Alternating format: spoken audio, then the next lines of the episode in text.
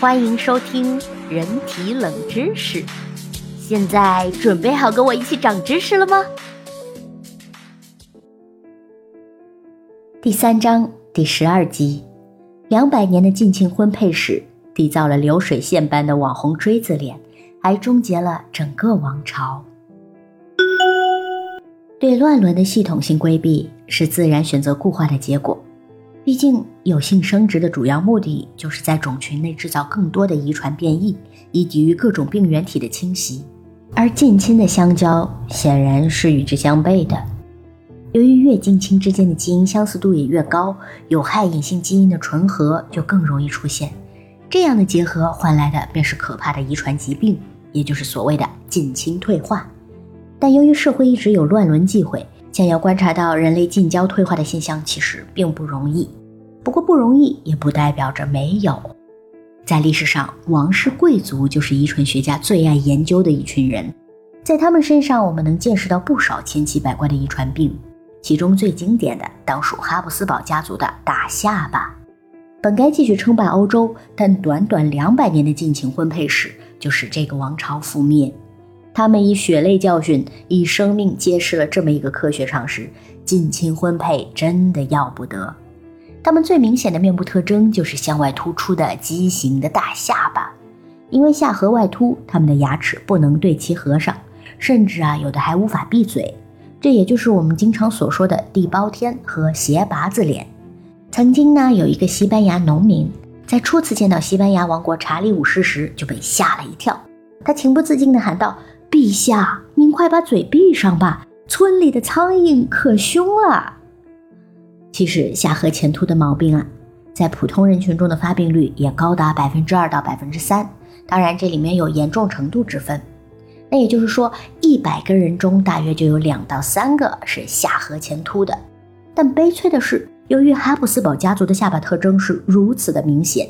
以至于就连医生都将这种下颌前凸的脸孔直接称为哈布斯堡下巴，而且哈布斯堡家族的外貌特征还不止大下巴这一个，厚而且外翻的双唇，鹰钩加上驼峰的大鼻子，下垂的眼睑，扁平的面部特征等，都能让外人一认一个准。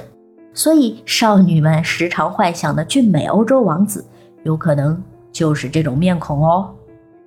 那究竟是谁的加入造就了整个王室的奇特相貌呢？目前可以非常明确的查到的最早的哈布斯堡下巴来自菲列特三世，他是哈布斯堡家族的奥地利大公爵欧内斯特和公主马佐夫舍的辛姆伯格的后代。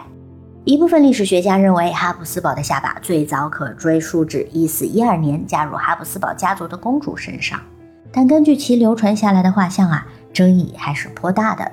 因为从马佐夫舍的辛姆伯格的照片上来看，他的下巴又小又短，有可能这是个背锅的。所以有的历史学家就认为，反倒是她的丈夫欧内斯特的曾祖父阿尔布雷希特，反倒是她丈夫欧内斯特的曾祖父阿尔布雷希特一世早早就显露出大下巴的雏形了。换句话说，这奇异的大下巴或许就来自哈布斯堡家族更早的祖传染色体。不过，在王室贵族里，长得难看点儿，倒也不是什么太大的问题。那个时候呢，哈布斯堡家族就对自己的下巴颇感自豪，因为这正是血统纯正的证明。而为了保证肥水不流外人田，哈布斯堡家族决定实行近亲婚配。虽然整个家族是延续了那所谓的权力的象征——哈布斯堡下巴，但是他们的身体素质也被拖垮了。哈布斯堡家族迅速衰落，婴儿的死亡率。就是在一岁之内死亡，不计流产和死胎，和儿童死亡率，就是在十岁前死亡的这个概率迅速攀升，高达百分之八十的死亡率。当时呢，西班牙农村的平均死亡率是百分之二十，所以他们王室高达百分之八十的死亡率，使王室人数锐减。从菲利普一世起，只经过了七代人，到卡洛斯二世时，这个王朝就已经绝后了。卡洛斯二世的后继无人，也直接导致了西班牙哈布斯堡王朝的覆灭。这个时候啊，就算下巴再大，都无力回天了哦。也所幸卡洛斯二世没有诞下后代，因为他的一生啊，就是在无尽的痛苦中度过的。作为哈布斯堡王朝最后的子嗣，从理论上来讲呢，遗传性疾病在他身上是最为严重的。他不只是表兄妹婚育的后代，此前他的长辈，他的前六代已经发生过九次的乱伦。从出生的那一刻起，他就没过上一天的舒坦日子。正常的孩子长到两岁的时候，就已经是能说会唱、连蹦带跑的混世魔王了。但卡洛斯二世啊，直到四岁都还没有学会走路，而且到了八岁才学会说话。不过，就算他学会了讲话，也没有几个人能听得懂。因为他的舌头生来就异常的肿大，而且会塞满整个口腔。他一开口说话，唾液就止不住的往下流，完全没有一丝君王的威风。而且呢，又因为下巴和下颚严重的突出，他的上下牙几乎都无法接触，连日常咀嚼食物都成了难题。他一生都受到消化不良的影响，还经常的抽搐痉挛。艰难的被拉扯大的他，还未享受几年青春，就步入了老年期。才三十岁的他，就老态龙钟，大腿、双脚、腹部和脸部都浮肿起来了。此外，骨质疏松、肌肉无力、驼背、血尿症等也折磨着他。在去世的前几年，他几乎无法站立了。尽管满身缺陷，但为了延续哈布斯堡王朝最后的血脉，他还是使出了浑身的解数。他结过两次婚，却始终没有子嗣。三十八岁就抱憾而终。其中的一任妻子就曾经透露，卡洛斯二世有着很严重的生殖方面的问题。那这种种的原因，也使卡洛斯二世获得了一个绰号——被施魔法者。当时的人们就认为他生理和心理上的疾病均拜巫术所赐，但他们哪里知道，这个施魔法的巫师就是嵌在卡洛斯二世体内的基因。据最新的研究结果显示，卡洛斯二世生前至少受到两种遗传疾病的折磨，有两个相互分离的隐性基因控制，分别是呃联合性垂体激素缺乏症，这影响了他的生长发育；第二个呢就是远端型肾小管酸中毒，这新陈代谢的紊乱导致了他的不育症。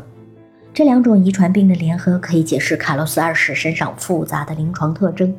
此外，研究者对哈布斯堡家族的三千名后代做出了研究，表明哈布斯堡王朝的创建者菲利普一世的近交系数为零点零二五，这就意味着他身上百分之二点五的基因可能与长辈是一样的。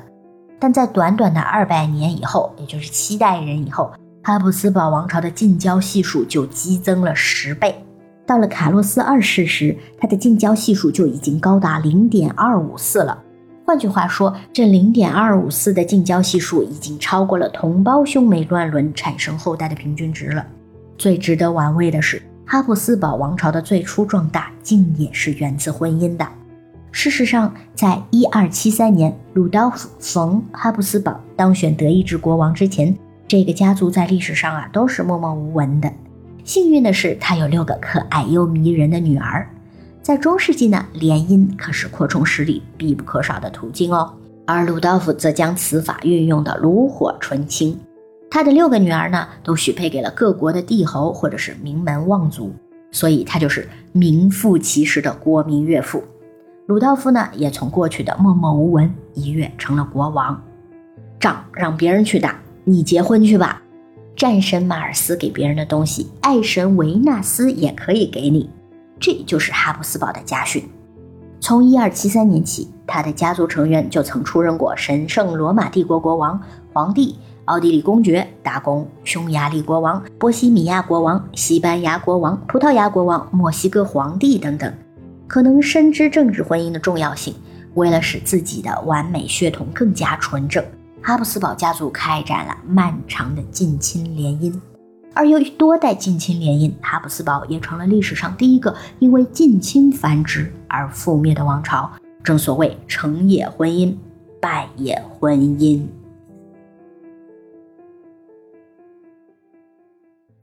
本期已完结，让我们下一季继续长知识吧。